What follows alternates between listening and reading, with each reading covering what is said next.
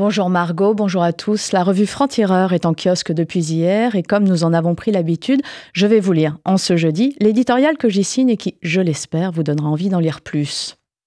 Emmanuel Macron a voulu rendre un hommage national aux invalides, aux 42 victimes françaises des pogroms perpétrés par le Hamas le 7 octobre dernier en Israël. Comme lors de la manifestation contre l'antisémitisme, la question s'est de nouveau posée de savoir quoi faire des extrêmes et de leurs élus désireux d'être présents. Quoi faire des LFI qui, derrière le gourou Mélenchon, refusent de qualifier clairement le Hamas d'organisation terroriste, justifient ses crimes, mais veulent rendre hommage à ses victimes contre la volonté même de leur famille, attirées par l'aubaine d'un Hamas washing. Quoi faire du RN qui se pose en défenseur des juifs, mais laisse prospérer en son sein l'antisémitisme façon Gude. Quoi faire, en définitive, de ces présences encombrantes avec qui l'on ne se sent pas l'âme de communier la juste réponse dépend du contexte. La manifestation née de la volonté d'une association peut légitimement refuser de voir son message brouillé. Un hommage national aux invalides, c'est plus compliqué.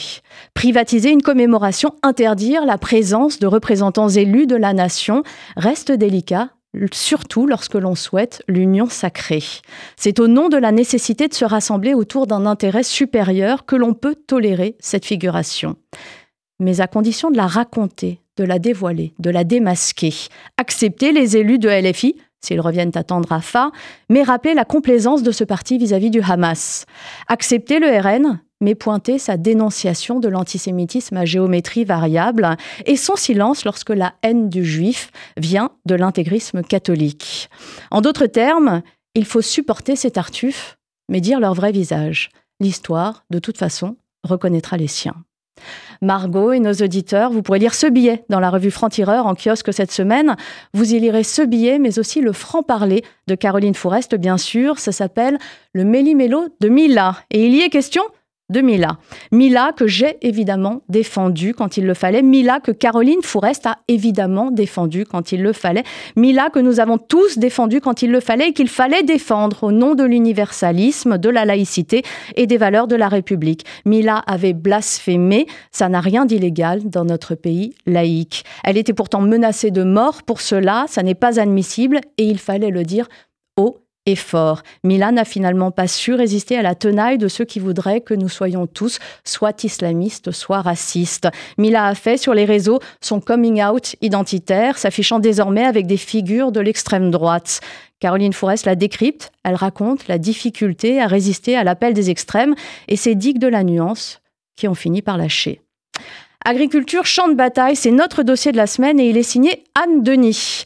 Un dossier pour tout savoir et tout comprendre de la révolte paysanne, laquelle n'est pas que française, mais tout savoir aussi des solutions proposées par le gouvernement. Ces promesses sont-elles justes et suffisantes? Anne Denis analyse la situation, les vérités et les contre-vérités. À qui la délégation LFI en déplacement à Rafah a-t-elle donc bien pu demander un cessez-le-feu comme elle a dit vouloir le faire? C'est la question que se pose Benjamin Cyr dans l'œil de Cyr cette semaine, rubrique qui traite évidemment de bien d'autres sujets avec pertinence et acuité. Le portrait qui fâche, c'est celui de Florian Philippot, de Marine à Mariol. C'est assez clair, l'ex-stratège de Marine Le Pen se fantasme désormais en sauveur de la nation, obsédé du Frexit. Sa stratégie de conquête, c'est la rue et ses followers dont il entretient la paranoïa et les délires. Dans ses prescriptions culturelles, Yasmina Jaffar vous parle de ce dont on ne parle pas ailleurs et c'est un tort. Pour ceux qui n'en parlent pas, cette semaine, il s'agit de Simon Leys, l'homme qui a déshabillé Mao. C'est un documentaire d'exception sur Pierre Richmans, belge dit Simon Leys, qui deviendra le premier intellectuel à ébrécher le mythe du grand timonier. Plein de choses encore dans ce numéro 117 de Franc-Tireur et comme chaque semaine, l'éditorial de Raphaël Enthoven, l'école des fanas, où Raphaël nous parle fanatisme. Qu'est-ce que le fanatisme? Quel est le but ultime du fanatique? En quoi prend-il, quelque part, Dieu pour lui-même? Et pourquoi son but ultime n'est-il finalement que le sexe et l'alcool, surtout quand ce fanatique devient terroriste Et c'est souvent? Raphaël Enthoven analyse celui qui n'est rien d'autre, en définitive, qu'un con. Voilà pour cette semaine. La raison est un combat. C'est le nôtre à Franc-Tireur, combattre toutes les formes d'extrémisme aussi. Lisez-nous, rejoignez ce combat et la lutte pour que la nuance survive dans un monde qui n'a de cesse de se radicaliser. Bonne journée à tous.